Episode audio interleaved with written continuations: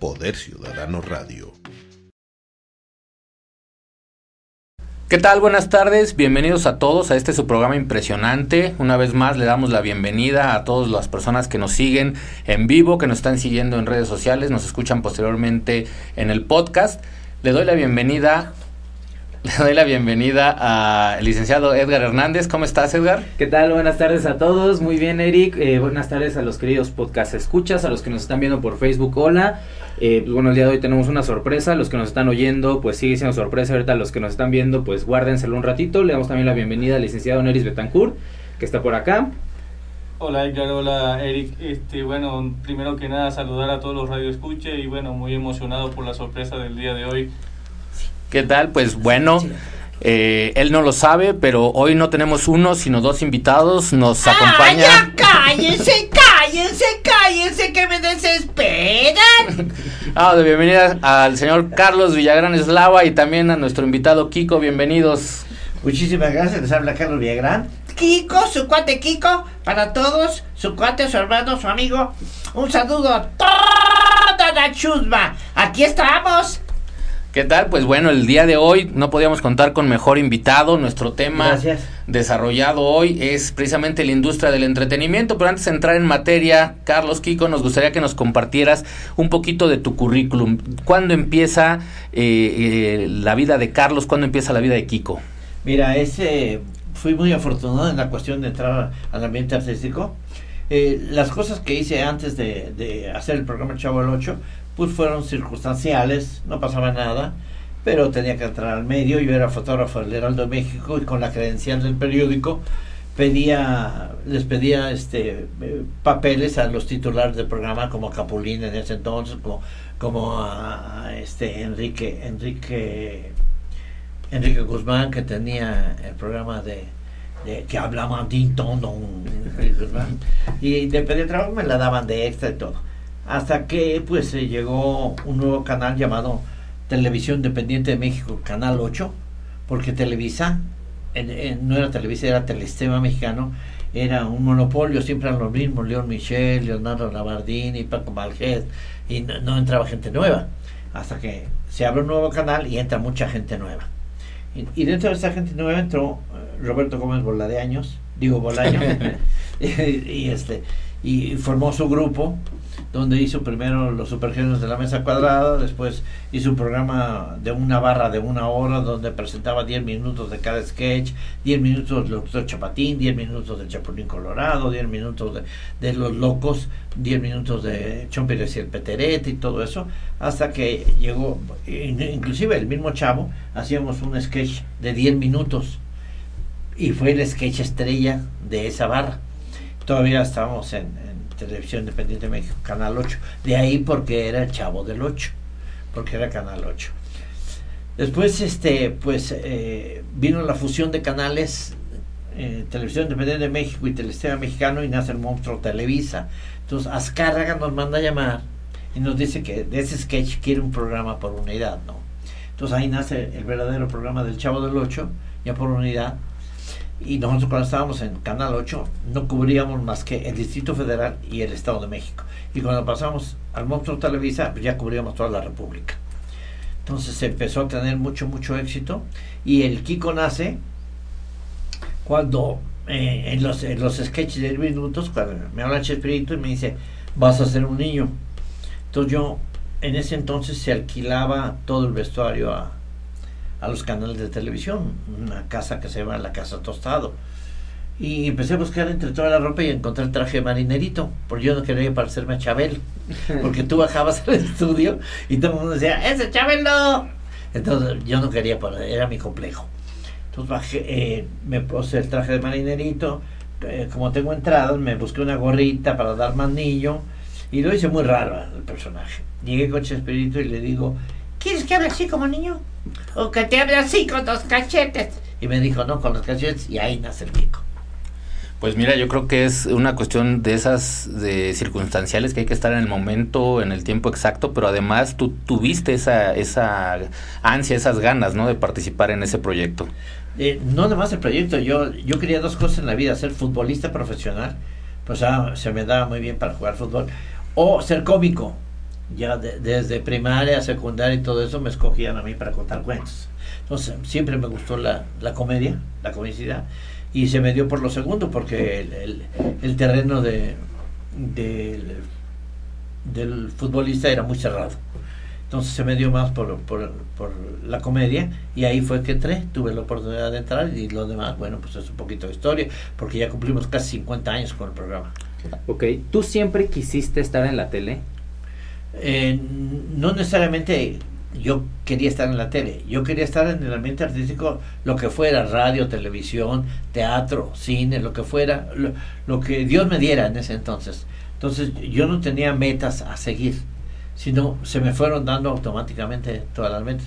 Y ya entrando en el programa del Chavo el 8, se dio automáticamente todo. Empezó el programa a, pues, a abarcar cantidad de países. Primero fue Centroamérica, después fue Sudamérica y ahora está pasando en, idiomas eh, raros para nosotros, que la idiosincrasia no tiene nada que ver. Está pasando en Rusia, en Arabia y en Corea, por decir tres países, que nada que ver con la idiosincrasia mexicana, ¿no? O con la idiosincrasia latina, porque todavía eh, Brasil, que es otro idioma, pues son latinos de todas formas. Pero está pasando por todos lados. Entonces tuvo un éxito total y absoluto que, con todo el programa pero empezaron las envidias, el egoísmo, el celo artístico, el celo profesional, y va para afuera Kiko, porque Kiko se empezó, empezó a gustar más que el mismo chavo, se le trepó en popularidad y me sacó Chispirito del programa. Entonces, en solidaridad, don Ramón se salió porque hubo dos, dos efectos ahí que hubo, que uno que no le pareció que sacaran a Kiko, y el segundo que Chespirito le dio a Florinda que dirigiera el programa. Entonces, eh, don Ramón ya no quiso, se salió. Cuando saca a don Ramón, automáticamente se acaba el programa. ¿Por qué? Porque, se lo explico, querida gente oyente, eh, si, quitamos a don Ramón como pieza de ajedrez, doña Florinda se queda sin hijo y ni a quién pegarle. La bruja del 71, su motivo de vivir en la vecindad era don Ramón. El chavo ya no, tiene protección. Era eh, don Ramón y el profesor Girafales, el analfabeta y el maestro. El único que no pagaba la renta era don Ramón. La chilindrina queda huérfana. Sacas a don Ramón del programa y aunque hubiera estado Kiko, se acaba el programa. Era el eje del programa. Incluso creo que es parte de, de, lo que nos comentabas antes de entrar al aire, que en Brasil es el personaje más exitoso, ¿no? Sí, de todos los personajes que hicimos de, de la vecindad del Chavo el 8, don Ramón nunca supo, porque el programa entró hace 40 años a Brasil. Y en el trayecto de 40 años se fue haciendo el más popular de todos los personajes hubo un, un, un, paro de trabajadores a nivel nacional y todos los eh, en todo el país eh, traían la playera de don Ramón con la figura de Leonardo da Vinci que tiene cuatro brazos uh -huh. entonces en un brazo le pusieron un martillo en otro una, una brocha en otra, y todos traían la playera de don Ramón se convirtió en bandera de guerra sí se convirtió en bandera de guerra okay. ¿Cómo fue la vida de Kiko por Sudamérica? Kiko es muy amado en Sudamérica y parte de eso es, yo creo que es parte de la cultura de todos los suramericanos. Yo que soy de Venezuela, creo que cada día que llegaba de la escuela era a ver el Chavo del Ocho. Sí, es cierto, eso es una gran verdad. Es decir, pegó en todos los países, en unos más, en otros menos, pero muy similar. Muy, muy parecido el, éxito. Eh, eh, por ejemplo, en Colombia, en Colombia eh, el presidente mandó quitar el programa del Chavo del Ocho porque los niños estaban perdiendo identidad colombiana, empezaron a hablar mexicano. ¿Qué pasó, Menso? ¿Tú qué estás haciendo? Oye, chavo. Empezaron a hablar, eh, entonces lo prohibieron, pero hubo tal demanda de la gente que, que vieron que no les hacía daño el programa porque era muy sano, lo volvieron a poner. Y dato curioso, en Colombia en el año 2000 nombraron el Chavo del Ocho como el, como el programa del ciclo. Okay.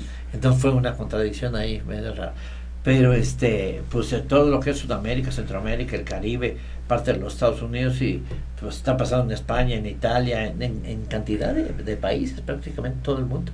Y cuando empezaste a tocar puertas para que te dieran papeles de extra y de lo que hubiera, ¿te imaginaste el impacto que ibas a tener? Ninguno, ninguno de los que trabajamos en el Chavo del Ocho, ninguno de los integrantes del programa, nunca nos imaginamos la trascendencia que iba a tener el programa. Es más, nos sorprendíamos, nos sorprendíamos de tal manera, pero impresionante. En Chile, cuando nosotros llegamos, que Pinochet declaró Día Nacional desde nuestra llegada, se suspendieron la bolsa y clases, toda la gente se fue al aeropuerto, rompió vidrio, rompió todo y se metió a las pistas. No pudieron contener la masa de gente y el avión se quedó atravesado en la pista. Entonces llamaron a camiones blindados y allá le dicen milicos a, lo- a los de a los soldados. Los milicos, llegaron los milicos y fueron- metieron la escalera y pusieron una valla de milicos y nos dijeron, nosotros íbamos de civiles, nos dijeron, bajen rápido, métanse el camión. Entonces toda la gente que empezó a, a re- a remolinarse junto a la escalera y al camión, cuando bajamos rapidísimo a esa velocidad que bajas y te metes el camión, pues es muy breve. Entonces la gente que alcanzaba a tocarnos el brazo, se besaban la mano y lloraban porque nos habían tocado. A ese grado. Entonces yo le dije a don Ramón, le digo, ¿ya soy papá? porque siempre... Les hubieras dado un sí, ¿no? no, puede ser, dije yo que nos- nosotros mismos nos asombramos del éxito rotundo total. Nos puso dos guardaespaldas a cada uno, metimos 120 mil personas en el Estadio Nacional de Chile. Fue impresionante todo eso. Eh, Pasó lo mismo en Colombia, que en un lugar que se llamaba La Media Torta, donde eh, está al aire libre, pero después sigue cerro. El cerro estaba lleno. Trepaso en los árboles, trepaso en todos lados. Fue en todos los lugares donde íbamos era impresionante.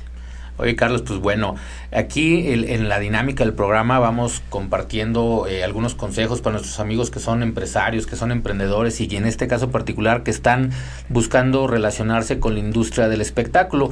Eh, tú en este caso como una, como un artista, como una estrella, ¿qué le requieres a un, a un empresario para un show? ¿Qué es lo normal que se requiere? Por la experiencia que he tenido de trabajar en tantos lugares y con tantos empresarios, lo primero que se requiere es conocer el lugar donde vayas a trabajar. Y, es, es una de, la- de las profesiones más difíciles. El empresario debe saber si donde pone su circo donde, o, donde está el gimnasio, donde está el estadio, o donde vaya a hacer el show, debe saber si pasan camiones, si hay estacionamiento, si no roban, si va a llover, si tiene que ser una especie de un semidios saber todo eso para poder hacer, para poder hacer un éxito del espectáculo que lleva. Aunque hay veces que cuando te- eh, contratan artistas que son demasiado populares, aunque lleva tú en el relampagué, la gente se va, la gente llena el lugar. Pero sí, para eh, como consejo, deben conocer todos los lugares y, y no fallarle a nadie, porque muchos, hay una vez en, en Guatemala me contrataron unos empresarios que después supe que eran una- unos luchadores, era, era un estadio y llenaron el estadio y se fueron con todo el dinero. Entonces yo me quedé con, me quedé con eh, pagando el hotel y pagando los aviones de los demás compañeros artistas y todo eso. Pero sí pasa eso muy seguido. Eh, y la gente debe darse cuenta de quiénes son, de todo eso. Aunque firmes contratos, se van y a ver, encuéntralos, ¿no? Porque tú tienes que, pre- en algunos países tienes que presentar la denuncia y tú buscarlos. Sí, pues al final de cuentas el, el- hay dos fraudes, ¿no? El, el que te hacen a ti como artista y el que le hacen al público, Al público, que no se presenta, ¿no? Ahora, qué bueno que tocaste ese tema porque hay, a través del tiempo hay muchos imitadores de Kiko y cosa ridícula. Hubo un imitador que era de raza negra, entonces tú, ¿cómo la gente va a entrar, no? Bueno, hubo un imitador que era peruano, imitaba muy bien. De hecho, entró Le salía mejor. Sí, yo, yo me eh, iba con él para rectificar mis errores. y lo hacía muy bien, ganó el primer lugar de, de un concurso de imitadores de Kiko. Y bueno, eso lo aprovechó, agarró mi foto, puso mi foto y puso, eh, puso un circo y dice directamente de la vecindad del Chavo el 8, Carlos Villagrán Kiko, con mi foto, y no era. Pero lo que pasa con estos eh, tipos que se juntaban con los empresarios, iban tres días a una ciudad y tres días a otra. Entonces, se llevaban todo el dinero de, de ese lugarcito y se iban a otro. Y el latino no está acostumbrado a demandar. Ay, hijo, no era. Finalmente, le, ay, pues no era, hijo, perdón. Pero yo les decía en, en radio también, les decía, mire, señora, señor, si usted fue, fue este Víctima. víctima, vaya con la policía y me defraudaron, me defraudaron moral y económicamente. No era, y, perdí mi dinero y mi niño lloró. O sea, la policía tiene que proceder, pues no, no pasa. En Brasil sí pasa, en Brasil no permiten imitadores. De hecho, pasó una cosa muy curiosa, muy muy fuerte, porque eh, Globo, no sé si conozcan la red Globo de Brasil, que es la más fuerte, es como Televisa, Y hay otra, otra eh, eh, eh, industria televisiva, una empresa televisiva, que se llama SBT. El programa en ese entonces se juntaba todo el mundo en Miami y iban con sus latas de, de programas abajo el brazo y presentaban sus productos. Y Globo compró El Chavo del Ocho. Se lo llevó a Brasil. Y en una junta de una mesa parecida a la que estamos, se pusieron el programa y les pareció una porquería. Lo guardaron. Con el tiempo se lo vendieron a SBT. SBT compra el programa, se juntan también todos los directivos y les pareció una porquería. dos veces en dos, en dos televisoras. Pero les falla, les falla una telenovela que pasaba a la una del mediodía y dicen, "Eh, saca ese programa mexicano, que el programa mexicano. Y lo pusieron y fue el bombazo más grande que han tenido. De hecho, fue tan grande que SBT, que era una cosita tan chiquita, empezó a crecer, a crecer, a crecer, rebasó al Globo, rebasó al Globo en su totalidad. Entonces Globo no supo qué hacer porque Globo era dueño de televisoras, de radios, de, de prensa, de cantidad de cosas. Y sacó la noticia de que todos los integrantes del programa del Chavo el Ocho habíamos muerto en un accidente aéreo para bajar el rating.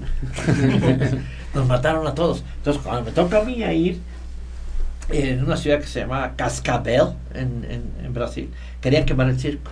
Pero traían antorchas, ¿eh? Literalmente. Literalmente, querían quemar el circo. Dice, ¿cómo va a traer un muerto? No, es eh, eh, Kiko Verdadeiro, dice el empresario. que- tanto así que pues, el circo estaba lleno, tuve que salir como Carlos Villagrán y ya la gente me conoció y ya no pasó nada. Pero había cantidad de gente. Había de, tanta gente que en cuatro cuadras a la redonda no me podían pasar. Me tuvieron que disfrazar y meterme así disfrazado caminando. Los carros no podían llegar. Así fue el éxito total y absoluto, porque la gente cuando se enteró de que era mentira el accidente, pues la gente se desbordó. Oye, en este caso comentabas que, que hay pues, empresarios malos con ideas estafadoras, con fraude. ¿Qué hace el artista cuando tiene el, el público ahí, cuando tiene la presión? No es- ¿Sale o no sale? No, no es, no, cuando se, se logra enterar de que, de que están haciendo fraude, no sale. No sale porque ha habido muchos casos que dicen, no me han pagado, ¿cómo voy a salir? Yo pido disculpas al público y que reclamen en taquilla lo que, lo que pidieron. Pero ahora, si esto se tarda y tienes que salir y cumplir con el público, que muchas veces lo, es lo, lo más aconsejable, porque te debes al público. Tú sales y aunque no me paguen, dices, bueno, ya di la función, después te empiezas a pelear. Y No, es un problema social, puede haber, ¿no? Un, sí. un- un- Sí, una ha- revuelta. un- Ha, habido eh, ese tipo de cosas y me tocaron, pero hay otras cosas buenas y tú compaginas todo eso, ¿no? Tú lo vas licuando con todo y pues, sacas el, el justo medio. Ok. Yo, yo pienso que a lo mejor alguna vez te ha de haber tocado algún público más difícil, un público inexperto, no sé, hoy en día un público más joven que a lo mejor no conoce quién es Kiko. ¿Qué haces en esos casos? No me ha tocado. No me ha tocado, ha sido puro fanatismo, fanatismo, fanatismo total, de gritos. Eh, en Argentina es impresionante. Una vez yo, otro, otra anécdota, llegaba yo al- aeropuerto que es local, que se llama Aeroparque, porque está Ezeiza, que es el internacional. Llegaba yo ahí, porque vivía en Argentina, y tomé un remisa, ya le dicen remises. Me subí en la parte de atrás y iba, que echaba pestes el- el- el chofer, ¿no? Andate a, a la punta del obelisco, les decía, y andaba, mirá, y, y todo, y andaba, pero de un humor, el estrés de andar manejando en las ciudades y a toda velocidad. Y le digo, digo, qué bonita ciudad, le dice, ¿le parece? Le digo, ¿usted me conoce? Dice, seguramente lo- en algún otro lugar lo recogí. y No, no, usted me conoce de toda la vida. Y no creo, me dice. Digo, volteé al espejo y hizo los. Kiko, maestro, ídolo, genio, capo. Déjame tocar el cielo con las manos. me. Y se orilló, me paró, me abrazó y empezó a llorar. Y dice, yo ya no veía mi país, me dice. Ya no lo veía por el estrés que traía tan fuerte. Cuando llegó me lo agradeció, cuando llegó me llegó al lugar donde yo vivía, me lo agradeció. me dice, Muchísimas gracias. Es como que alguien te toque el hombro y te despierta. Entonces me tocó esa, esa, esa anécdota. Y, y, Y bueno, he tenido muchas galanterías en, en cuestión de, de taxis, de remises que no me han querido cobrar, ¿no? ¿Dónde me llevan? No, maestro, como que una foto solo y todo eso. En restaurantes también no me han querido cobrar y todo eso. Hubo una ocasión que en Mar del Plata, Argentina, iba yo con, con mi esposa y, y mis dos hijos, Gustavo y Vanessa, que eran niños chiquitos. Y este, y- y era un restaurante exageradamente popular y la gente pues eh, lo, lo reventaba ese lugar como galpón y, cuando llegamos había cola en la calle entonces nos formamos como como, como, como buenos comensales ¿no? nos formamos y de repente salió un mesero y me conoció y dice ¿qué haces Kiko? ¿qué haces aquí formado? se metió permita maestro y se metió se metió y me- nos pusieron una mesa a, a mi familia y a mí cuando, yo supongo que dijo, está Kiko allá afuera formado. Y cuando yo entré con toda mi familia, al paso que iba yo, pasando por todas las mesas donde estaba la mía, toda la gente se paró a aplaudir. Como un homenaje, así. No, mira, aquí, aquí, maestro. Este, se me hizo uno en la garganta.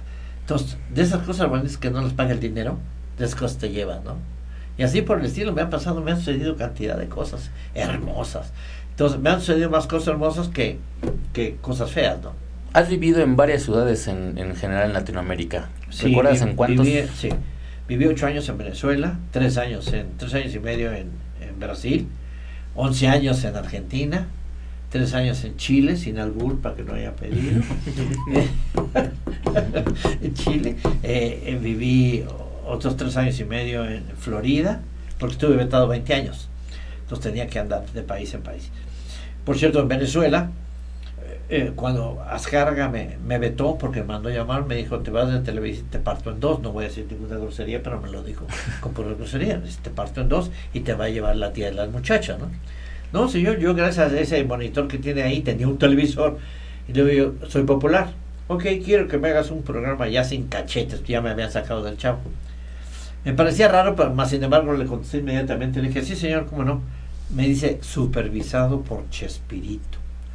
Lo que quería Chespirito hacer era sepultarme artísticamente hablando, poniéndome el pie encima.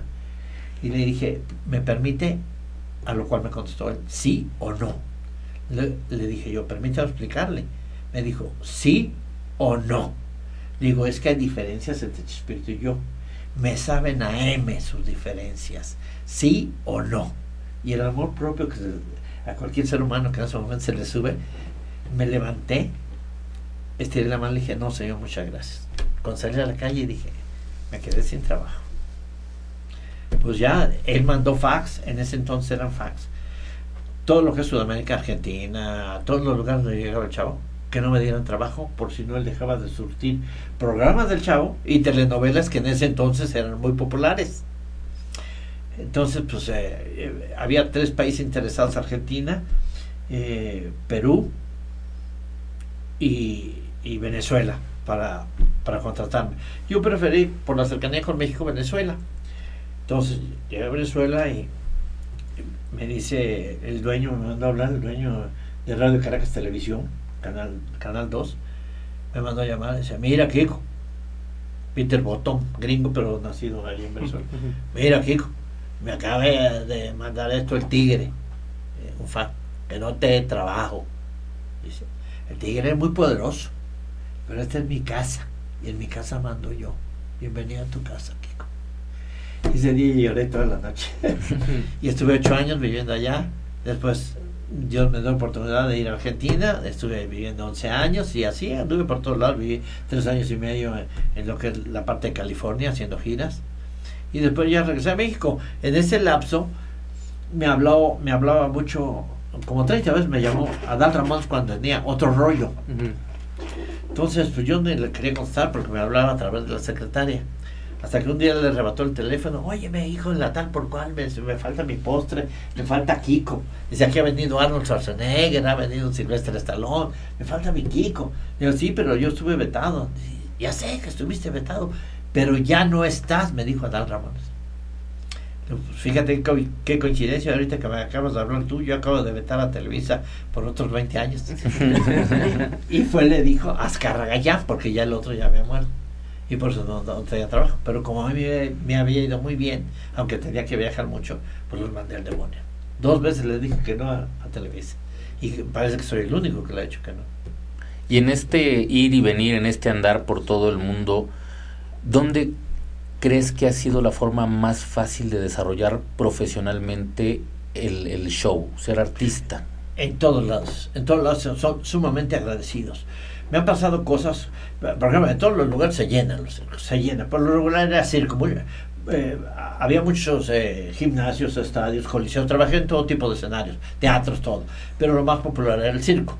Y en el circo tienen la ventaja de estar en el ruedo y de repente estirar la mano y, y- saludar a tres generaciones, al hijo, al padre y al abuelo que el abuelo era el padre y el hijo no existía. Entonces, eh, tiene ese, ese don de, saludar el mismo personaje de Kiko, saludar a tres generaciones al mismo tiempo. Eh, eh, lo, que pasa que en todos los lugares se llenaba el circo, se quedaba gente afuera, había gente que, por ejemplo, yo cuando la primera vez que regresé a México para hacer un show fue en Guadalajara, en la normal, y este había tanta gente que no podíamos llegar había más gente afuera que adentro del circo. Entonces había gente que declarado por trabajadores del circo que decía mire don Carlos la gente me está dando mil pesos nada más porque lo deje parar ahí para que vea el show para que lo conozca y así por el estilo me pasaron muchas cosas. Y, y bueno trabajé en toda la República Mexicana he trabajado todo Sudamérica, Centroamérica, el Caribe y me han pasado cosas como por ejemplo estaba yo en Perú y pidió irme a ver y le, le pusieron lugar hasta adelante a Armando Manzanero y lo pasé de papá Es que más atrás no veía. ¿Eh? Si lo ponían más atrás no Ah, veía. No, no veía ni madre, lo tenía que cargar como niño, ¿no? Le pusieron hasta adelante y, y yo siempre agarro a un papá porque veo, Kiko empieza a llorar, pues no fue su papá, ni su mamá, se están, sigue tomando cafecito y le- bueno, entonces me- se quiere ir, le dice, no, ven Kiko, se me acaba de ocurrir algo, se le acaba de escurrir qué, no, no dije escurrir, se me acaba de ocurrir, aquí en el circo hay muchos papás y muchas mamás, ¿verdad que es bruto? Ya sé que hay muchos papás y muchas mamás, pero no son míos.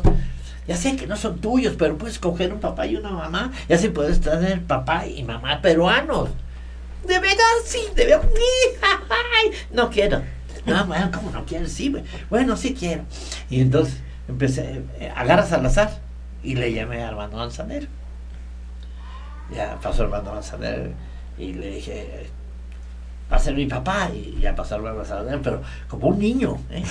Como un niño, no por la estatura, sino por, por- por la actitud Es que trae gorrita.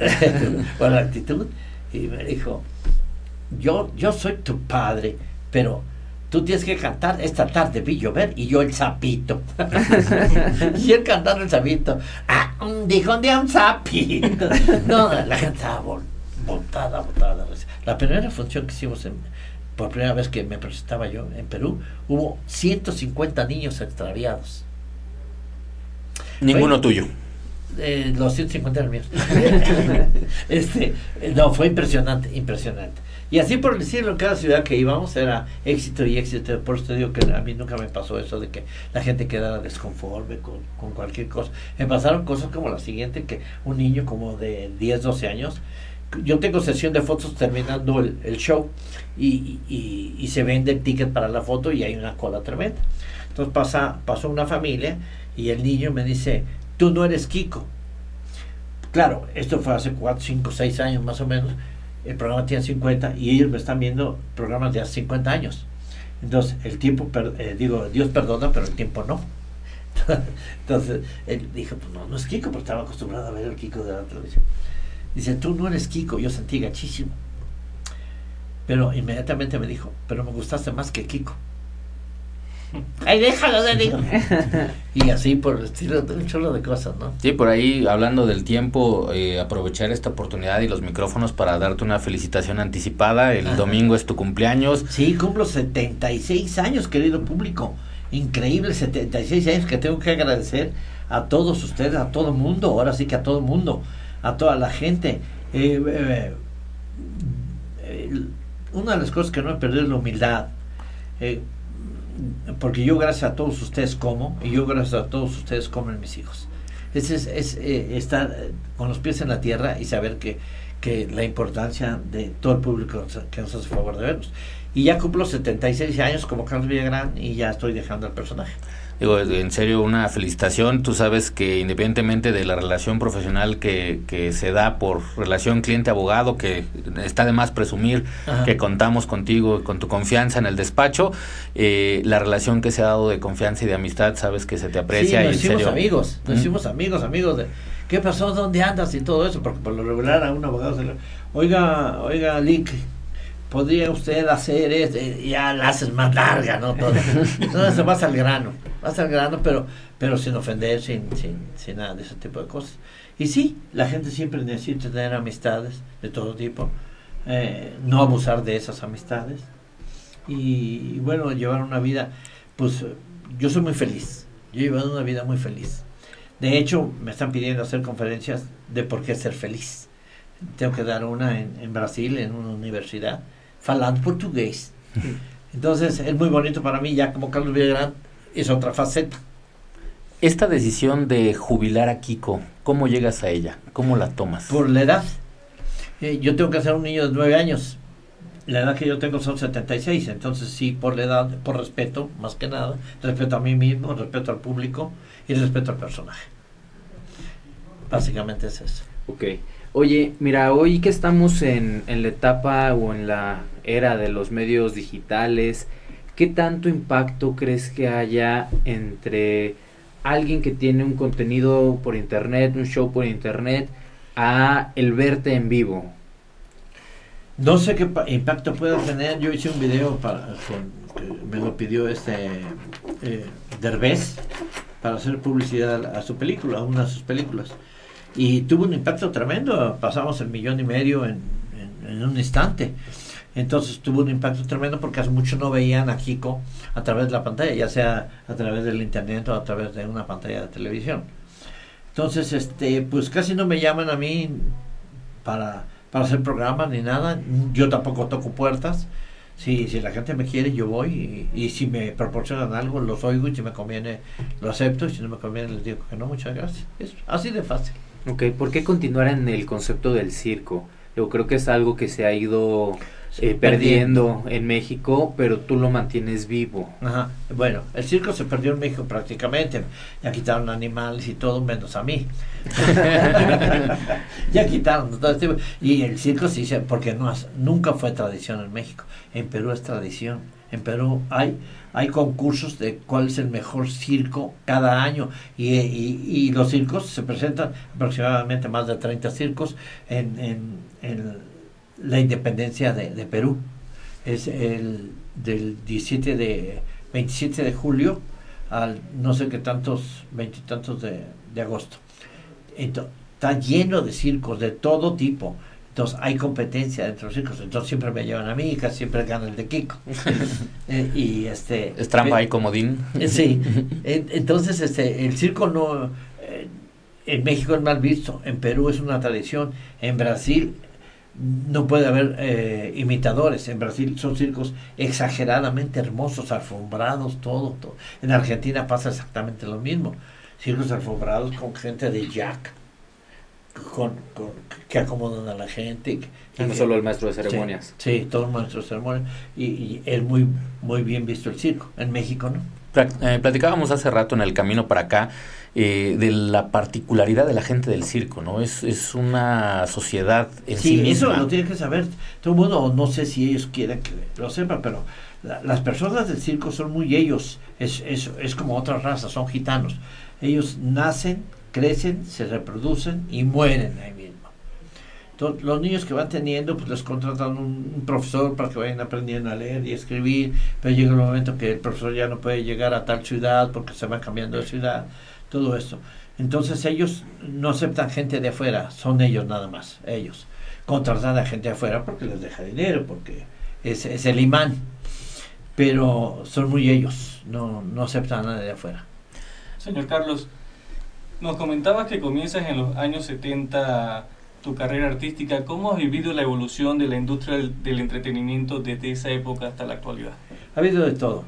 Primero, bueno, cuando estuvo en la televisión, ustedes deben recordar muy bien que cuando estaba el Chavo del Ocho, en segundo lugar, muy lejos, venía la Creda, bien creada con María Victoria. Eh, estaban los polivoces, estaba cantidad de gente, todo eso. Era, era otro tipo de entretenimiento. Ah, ahora no, ahora, ahora con, con, con lo que hay con las redes sociales y con el internet, lógicamente eh, va cambiando todo, estamos mutando. La nueva generación. Antes te puedo decir que eh, eh, cuando yo era niño salía a buscar amigos por si no, no había juego. Salíamos para jugar a las canicas, jugar al trompo, jugar al yoyo, jugar a diferentes cosas. Pero tenía, necesitabas a alguien más para poder jugar. Ahora no. Ahora tú ves a los niños que traen una, un- su teléfono o todo, su iPad y están jugando y no pelan a nadie. Ha, ha habido ocasiones que yo he visto que llega una familia eh, a, a un restaurante y hay eh, jovencitas con sus amigas y el papá y la mamá y todos y están cada uno en su teléfono chateándose, teniéndolas ahí enfrente. Sí, se está, pero no se está. Sí, entonces es triste, es exageradamente triste que, que no le den valor al individuo, que a través de un chat tenga más valor que el comunicarte directamente. Es tristísimo. No sé dónde va- nos va a llevar, pero debe haber un tope. Yo te voy a contar una, una cosa muy rápida, si tengo tiempo. Claro. Lo- los alemanes hicieron un experimento con las ratas y le dieron mejor vida a las ratas, siempre bajo observación. La rata vive un promedio de 20 23, 24 años de vida. Entonces rompieron con ese ciclo y, y le dieron mejor alimentación y todo y bajo obs- observación. Y convivían con muchas ratas. De repente, a, tantos años, hubo la, primera violencia, una cola mordida. Entonces, la apuntaban y todo. todo. De- después, una batalla campal, hasta matarse entre ellas mismas. Porque la madre naturaleza estaba diciendo, ¿qué pasó aquí? Pero llegó algo más triste. Olvidarse de sí mismo. Ya no peleaban. Se quedaban quietas hasta morir. Entonces eso me impresionó demasiado. Como la madre naturaleza volvió a retomar el mando, ¿no? Y eso nos está sucediendo. No sé qué, en qué, en qué paso vayamos, pero, pero nos está sucediendo muchas cosas de ese tipo. Ya, ya el estarse apartando, ya, ya no hay esa amistad que había antes. El saludarse cuando entrabas a un ascensor, buenas tardes, buenas noches, buenos días. Todo eso. Ahora todo el mundo sube al ascensor y ve, ve los pisos, a ver si ya llegan, aunque le falten 16, y ahí ve los pisos, ¿no? To- Todo eso, eh, es, eso te vas deshumanizando, no digamos los hospitales. Hay cosas buenas y malas en todo, ¿no? Es, es como lo aprovechemos y precisamente agradeciendo la tecnología, por ahí nos escribe el doctor Felipe Sandoval, buen amigo veterinario, te manda saludos. Gracias. Alfredo Gutiérrez, que ya estuvo invitado aquí con nosotros eh, eh, en otro Saludos, programa. don Alfredo. Esperanza Redondo, Rosy Esir, que están eh, comentándonos esperanza no es redonda, pero también es esperanza. al final de cuentas. Oye, eh, Carlos, pues eh, dos, dos tópicos para, para cerrar quizás. A mí me gustaría que nos eh, compartieras cuál es tu definición de entretenimiento, porque no todo entretiene. Mira, hay que tener muy claro lo que es el entretenimiento. Por ejemplo, en nuestro caso eran puras tonterías bien hechas a nivel profesional.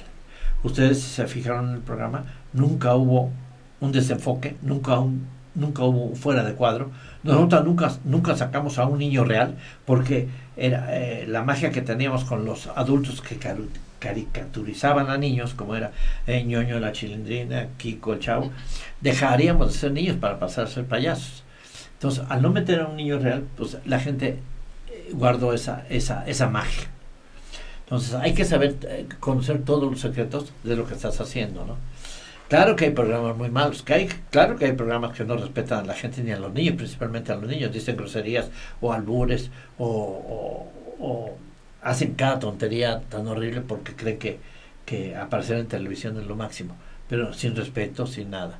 Entonces yo creo que hay de todo y se les ha dado oportunidad de todo y ahora con las redes pues ya, pues ya prácticamente ya se perdió el respeto.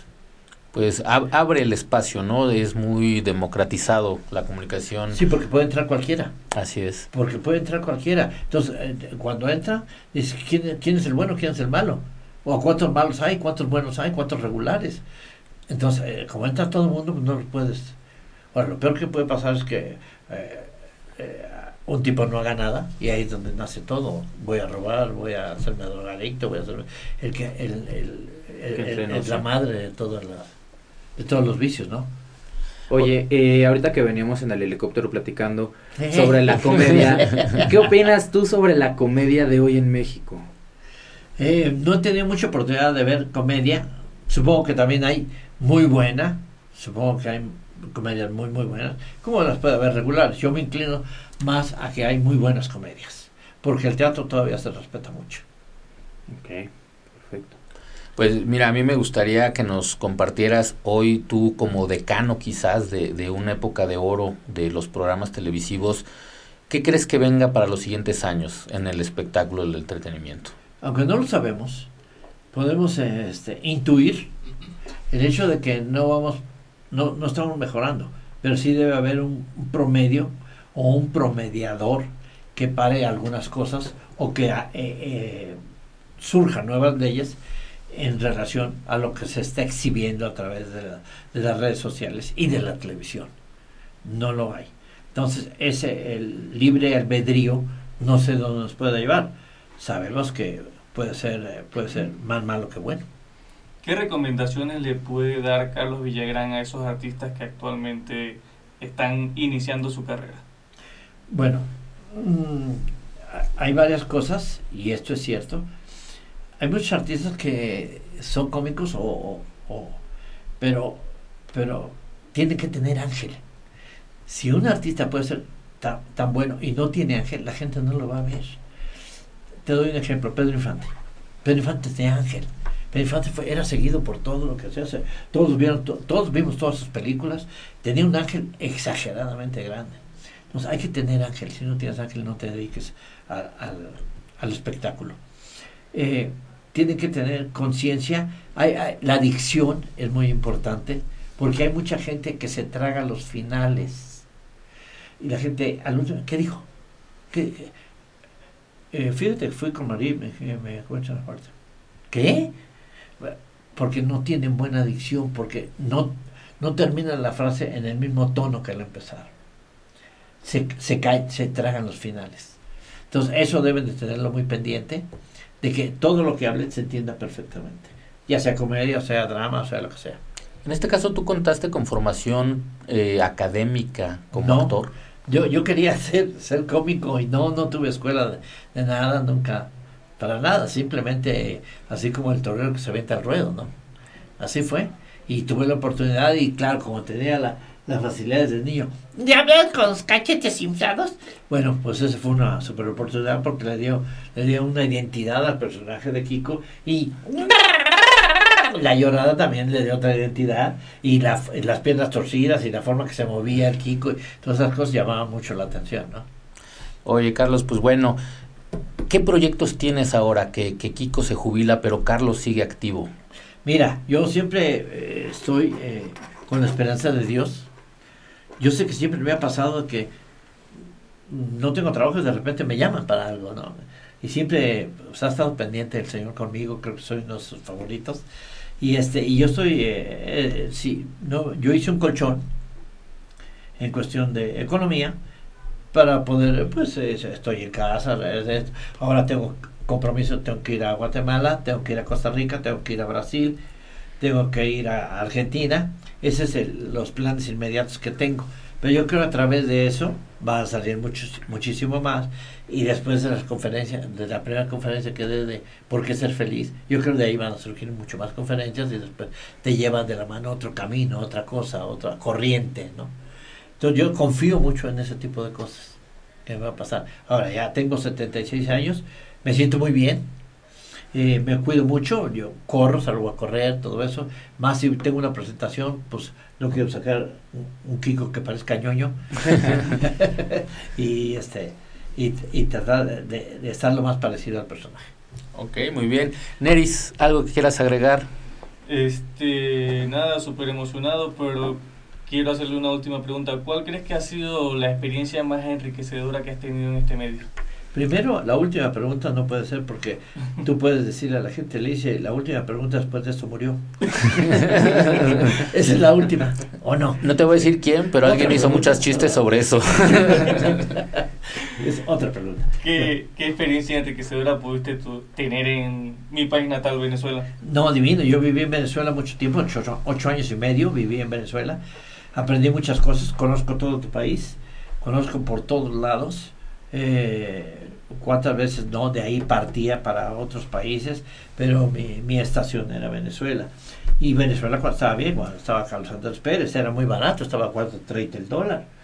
Este, yo me acuerdo que bajaba a La Guaira y compraba una caja de, de, de salud, una caja de aproximadamente de 8 o 12 botellas de whisky etiqueta negra y, y pagabas 10 dólares, una cosa así, eh, risible, ¿no? Eh, había mucho dinero. Lo que pasa es que, claro, eh, no sembraron el petróleo que tenían. No tenían, no tenían ni pintura para, para las camisetas, para, para este, todo lo compraban, todo lo compraban, todo lo compraban. Llegó el momento que se acabó. Digo, déjame confesarte que has hecho a Neris la persona más popular en la isla Margarita el día de hoy, ¿eh? Un saludo a toda la gente de, de Margarita. Bueno, eh, eh, una isla muy bonita, una isla totalmente 100% turística, donde pues eh, se, reventaba en, lo que es la Semana Santa y todo esto. Y mucha gente iba a, Miami porque era cuando estaba barato de, y, tenía buen dinero, lo que es el país de Venezuela. Y eh, inclusive se hizo popular una frase que decía, está barato, dame dos. Eh, de, de los venezolanos. Edgar, Bueno, pues simplemente agradecerte. eh, Gracias. Ya lo que veníamos platicando ahorita en el jet, que estamos muy felices de tenerte, que, Gracias. que realmente has trascendido en vida Ajá. y que has logrado ver, a lo mejor no lo más alto de tu carrera, porque yo pienso que todavía puedes llegar más alto, Gracias. pero has podido ver todo lo que has logrado, como lo has querido y sigues teniendo mucho éxito. Le agradecerte mucho, como bien comentaba Eric, la amistad, la confianza que has tenido con nosotros como personas, como despacho y pues bueno, agradecerte tus, tus experiencias y tu sentido de, del humor, el estado de humor en el Yo, que yo la vives. verdad, no, les digo sinceramente, no tiene nada que agradecer, al contrario, para mí es un honor haber venido y contar un poquito de lo que hemos estado hablando. Es, es, es muy, muy de amigos, el- es una charla, pero en este caso, claro, es de un personaje popular que mucha gente por, por ahí le interesa saber qué, qué pasó. Pero de ahí en fuera es una charla de amigos. Gracias. Bueno, Carlos, pues igual, de, de la misma forma yo agradecerte, precisamente platicábamos eso de, de la trascendencia, Eh, yo creo que hay gente que se vuelve eterna, tú lo has logrado, lo has hecho en vida, que es lo más, más padre, qué bien que has compartido con nosotros, pero a mí me gustaría eh, dos cosas para terminar que nos compartieras. Una de ellas, ¿cuál crees que ha sido la cosa más sorprendente que te ha pasado en tu vida en general? La, la historia que tú crees que a nadie más le va a volver a suceder. Son varias, pero hubo una que una sobresaliente. Estábamos en, en, en el Estadio Nacional de Chile. Había 120 mil personas. No sé si alguno de ustedes ha estado en el Estadio Azteca y empiezan a pegar con los pies y se oye boom, boom, se oye impresionante. Bueno, nosotros estábamos abajo en lo que es los vestidores, eh, lo- los, los transformaron en camerinos, pero la gente, las 120 mil personas empezaron a gritar, Kiko, Kiko, y pegando con los pies. Hacía un buffer tremendo. Yo con una pena tremenda de voltear a ver a mis compañeros y, decir- y le pedí a Dios que griten otro nombre, ¿no? Porque se siente horrible que nada más estén gritando el tuyo estando todos. Hasta que don Ramón rompe, rompe el silencio y dice, un día va a tirar un estadio este cachetón. Ah, definitivamente son cosas impresionantes, ¿no? Sí, fue impresionante, fue impresionante, fue impresionante así. Sí, me he llevado muchas cosas cuando saltaba al, al- al escenario, cómo gritaba la gente, cómo gritaban. Oías, le digo, hablabas por el micrófono, no se oía el micrófono del griterío de la gente. La gente lloraba. No, no, fue, fue muy, muy padre. La época de oro del Chavo el Ocho, donde estábamos todos juntos, fue, fue muy padre. Les digo una cosa muy importante. La estrella del programa era el programa. No había una estrella señalada ahí dentro. Éramos todos juntos. Pero hubo la ambición, la avaricia, ese tipo de cosas que rompen con todo. Por ejemplo, los grandes grupos pasan un tiempo eh, largo y tienen que romper. Los Beatles, por ejemplo. Y así pasó con los otros, fueron muchos años también. Oye, Carlos, y bueno, eh, me gustaría mucho que nos compartieras cada uno de nosotros, cada persona que te ha visto, cada que alguien ha conocido la historia del chavo, quizás eh, tiene un recuerdo de ti, pero particularmente Carlos Villagrán Eslava, ¿cómo le gustaría ser recordado? Como ellos quieran, como ustedes quieran. Yo ya me dieron mucho, ya a través de tanto tiempo, las cosas que me dicen, porque me han dicho de todo. dice, en Argentina me dijeron, y, y, te dicen igual que a Diego Hermano Maradona. Eh, ah, una, una, anécdota muy buena que me invitó Diego Armando Maradona cuando ya estaba en Argentina a su cumpleaños esa casa donde daba los escopetazos a los periodistas, no sé si se acuerdan de, de, esa noticia. Bueno, esa casa fue, yo iba con un hijo, llegué en el taxi y Diego dejó dicho que no me dejaran entrar, que le avisaron por radio. Me abren la puerta y dice, hola maestro. Y dice, permítame un momentito maestro. Agarró el radio y le dijo, Diego, llegó el monstruo. decían monstruo, ídolo, capo, genio. No, me decían de todo, era impresionante. Entonces salió Diego, me cargó y me llevó cargado hasta la, hasta la sala de su casa y me dijo, esta es tu casa, Kiko. Pues para mí fuera importantísimo. También me pasó con Neymar, me ha pasado con muchos jugadores. Porque yo soy muy aficionado al fútbol. Ojalá algún día compartas todas esas historias para para la posteridad. Sí, lo vamos a hacer y yo creo que va a ser a través de Internet, a través de YouTube. Vamos a abrir un canal y voy a contar toda la historia, todo lo que me ha pasado durante 50 años, como Kiko, como Carlos Villarán y como ambos. Va a haber anécdotas, es un anecdotario que la gente pues se va a reír, la gente le va, va a llorar y va a ver eh, en algunas ocasiones tener un lapso de tiempo para asimilar lo que acabo de decir.